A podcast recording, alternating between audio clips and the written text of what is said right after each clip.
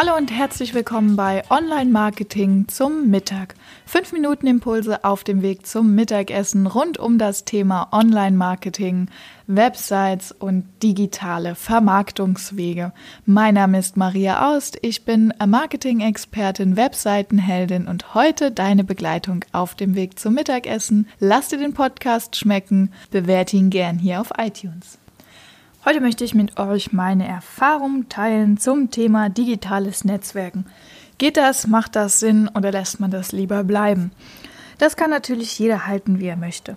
Ich habe in den letzten Monaten einige Erfahrungen zum Thema digitalen Netzwerken sammeln können.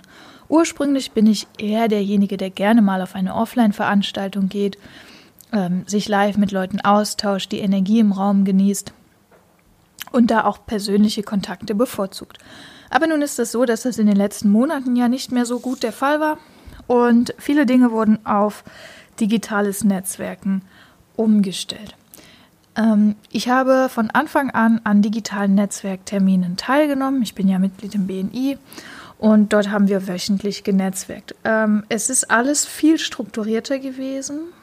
Also Natürlich, man muss sich viel mehr Gedanken vorab machen, was man beim Netzwerken erreichen will, denn der spontane Plausch kommt nicht zustande wie im echten Netzwerken.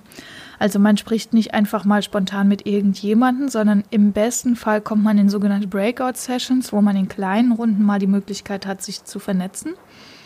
Aber normalerweise ist es deutlich mehr Konsumieren digital, als dass man wirklich in einen Austausch kommt. Ich habe auch an einem Format teilgenommen.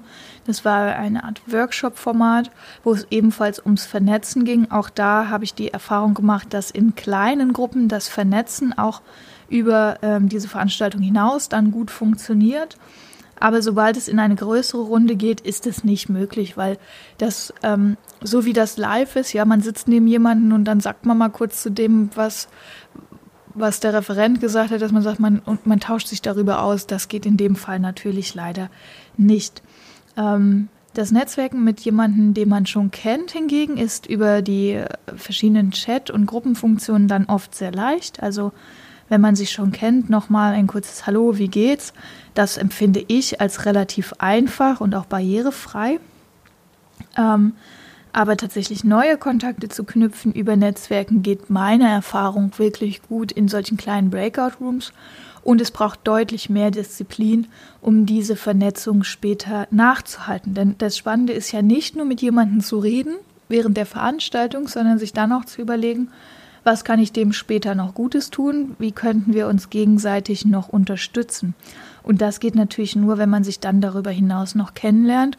Dafür braucht es dann wieder nochmal eine Verlinkung auf Xing oder LinkedIn, dann nochmal vielleicht ein, eine Chatnachricht oder irgendwas oder ein Telefonat, ähm, was natürlich deutlich zeitintensiver und für mich jedenfalls gefühlt anstrengender ist, weil man, ähm, weil man da einfach eine gewisse Disziplin nachhalten muss. Äh, nichtsdestotrotz hat das digitale Netzwerken auch seine Vorteile. Also es ist jetzt ein leichtes, ähm, neue Leute kennenzulernen, auch aus Regionen, die man offline nicht besuchen würde, ähm, an Workshops teilzunehmen und Veranstaltungen, die überregional sind. Das heißt, sein Netzwerk in der Fläche zu erweitern, ist, glaube ich, sehr, sehr leicht. Sein Netzwerk in der Tiefe zu erweitern, wie gesagt, braucht meiner Meinung nach eine deutlichere Disziplin. Mm, was da vielleicht auch hilft, sind verschiedene Tools, um Kontakte nachzuhalten. Da muss ich zugeben, da könnte ich besser werden. Ähm, das ist etwas, was ich mir für die nächsten Tage und Wochen auch vorgenommen habe. Ähm, das Thema Organisation von Kontakten. Denn was nützt es einem, wenn man sagt, ah, da war doch auf dieser einen Online-Veranstaltung jemand, der war spannend, weil und dann habe ich es vergessen. Ich meine, früher hat man wenigstens noch die Visitenkarte in der Box gehabt, da war die Chance noch einigermaßen da, denjenigen zu finden.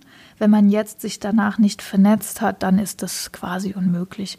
Also ich mache das so, wenn ich auf so Veranstaltungen bin, wo ich, also online, wo ich Interesse habe, mich mit jemandem zu vernetzen, dann mache ich es so, dass ich direkt den Xing-Kontakt oder LinkedIn-Kontakt raussuche und herstelle ähm, und mir danach überlege, was möchte ich mit dem nochmal besprechen, wie möchte ich mich mit dem tiefer noch vernetzen.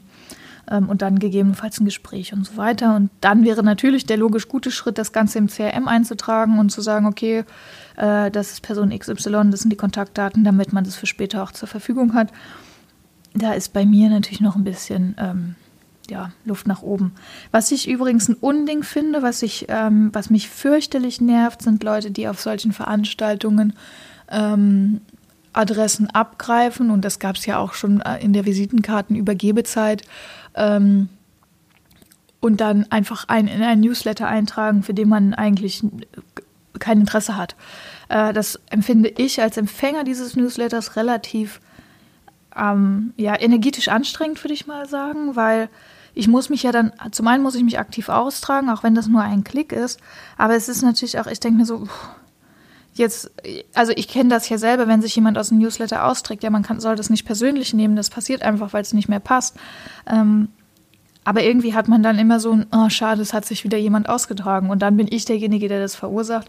Also von daher, ich bin ein großer Fan von Newslettern, ich nutze auch einige Newsletter sehr aktiv, aber ich hasse es, wenn man mich einfach da reinsteckt, weil man irgendwo meine ähm, E-Mail-Adresse bekommen hat. Das Gleiche, was man, glaube ich, beim digitalen Netzwerken auf gar keinen Fall vernachlässigen darf, sind die, ähm, sind die Kontaktmöglichkeiten außerhalb der Veranstaltung. Also habe ich zum Beispiel eine Webseite, die funktioniert, kann man mein LinkedIn-Xing-Profil finden damit da eine entsprechende Vernetzung und ein entsprechender Außenauftritt da ist, weil diesen persönlichen Eindruck, den man hinterlässt auf einer Live-Veranstaltung, ähm, den muss man irgendwie ins Netz übertragen. Und wenn man vielleicht auf einer Veranstaltung, wo viele Leute sind, jemanden sieht, wo man sagt, ach, guck mal, der hat sich vorgestellt, das könnte irgendwie spannend sein, das nächste, was man macht, ist googelt das nochmal. Und da ist natürlich dann die Frage, wie sieht der entsprechende Außenauftritt aus und passt der zu dem, was auf der digitalen Veranstaltung rübergekommen ist. Also so ein ganzheitliches Image. Ähm, außerdem habe ich persönlich meine Netzwerkaktivitäten ein bisschen eingeschränkt, weil ich natürlich beruflich den ganzen Tag vor drei Bildschirmen sitze ähm, und dann vor allem in den Abendstunden eigentlich froh bin, wenn ich nicht mehr noch in einem Zoom-Call hänge oder in einem Teams-Nachricht oder in irgendwas anderem. Ähm, und da sehr selektiv jetzt vorgehe, vielleicht sogar noch ein bisschen selektiver als bei den Live-Veranstaltungen, auch wenn der Aufwand, dorthin zu kommen, natürlich viel einfacher ist. Also schnell nochmal den Laptop angeschaltet geht deutlich leichter, als irgendwo hinzufahren. Allerdings finde ich die Zeit vor Ort äh, auf einer guten Live-Veranstaltung vergeht die Zeit ruckzuck, eine äh, gute Zoom-Veranstaltung hinzubekommen, wo man sagt, boah, da gehe ich raus und bin total energetisiert, ist super schwierig und super selten, einfach weil das Digitale uns Energie abverlangt und einen auch irgendwie müde macht. Ähm, von daher, da bin ich sehr selektiv geworden und schaue auch, was die einzelnen Netzwerke anbieten. Ich bin ja selbst in drei Netzwerken, BNI, BVMW und beim BPW sehr aktiv. Ähm, und ja, da kann man natürlich nicht überall teilnehmen, sonst hängt man jeden Abend vorm Laptop und das ist natürlich auch nicht so passend, ähm, sondern da einfach lieber schauen, wo kann ich Energie reingeben, wo kann ich was Nützliches beitragen ähm, und wo sind auch Leute, die zu mir passen. Das mache ich digital jetzt noch verstärkter als live. Also, alles in allem, digitales Netzwerken geht, vor allem wenn man sich mit der Technik einmal vertraut gemacht hat. Ähm, digitales Netzwerken funktioniert äh, sogar sehr gut, weil man natürlich Kontakte in der Fläche machen kann, die man sonst nicht gehabt hätte. Äh, es braucht allerdings ein bisschen mehr Aufwand, wenn man diese Kontakte auch vertiefen will. Ich bin gespannt, wie deine Erfahrung zum Thema ist. Gern kannst du dich auf Instagram oder Facebook mit mir vernetzen, aber natürlich bin ich auch auf LinkedIn und Xing und ich freue mich über dein Feedback zum Thema digitales Netzwerken.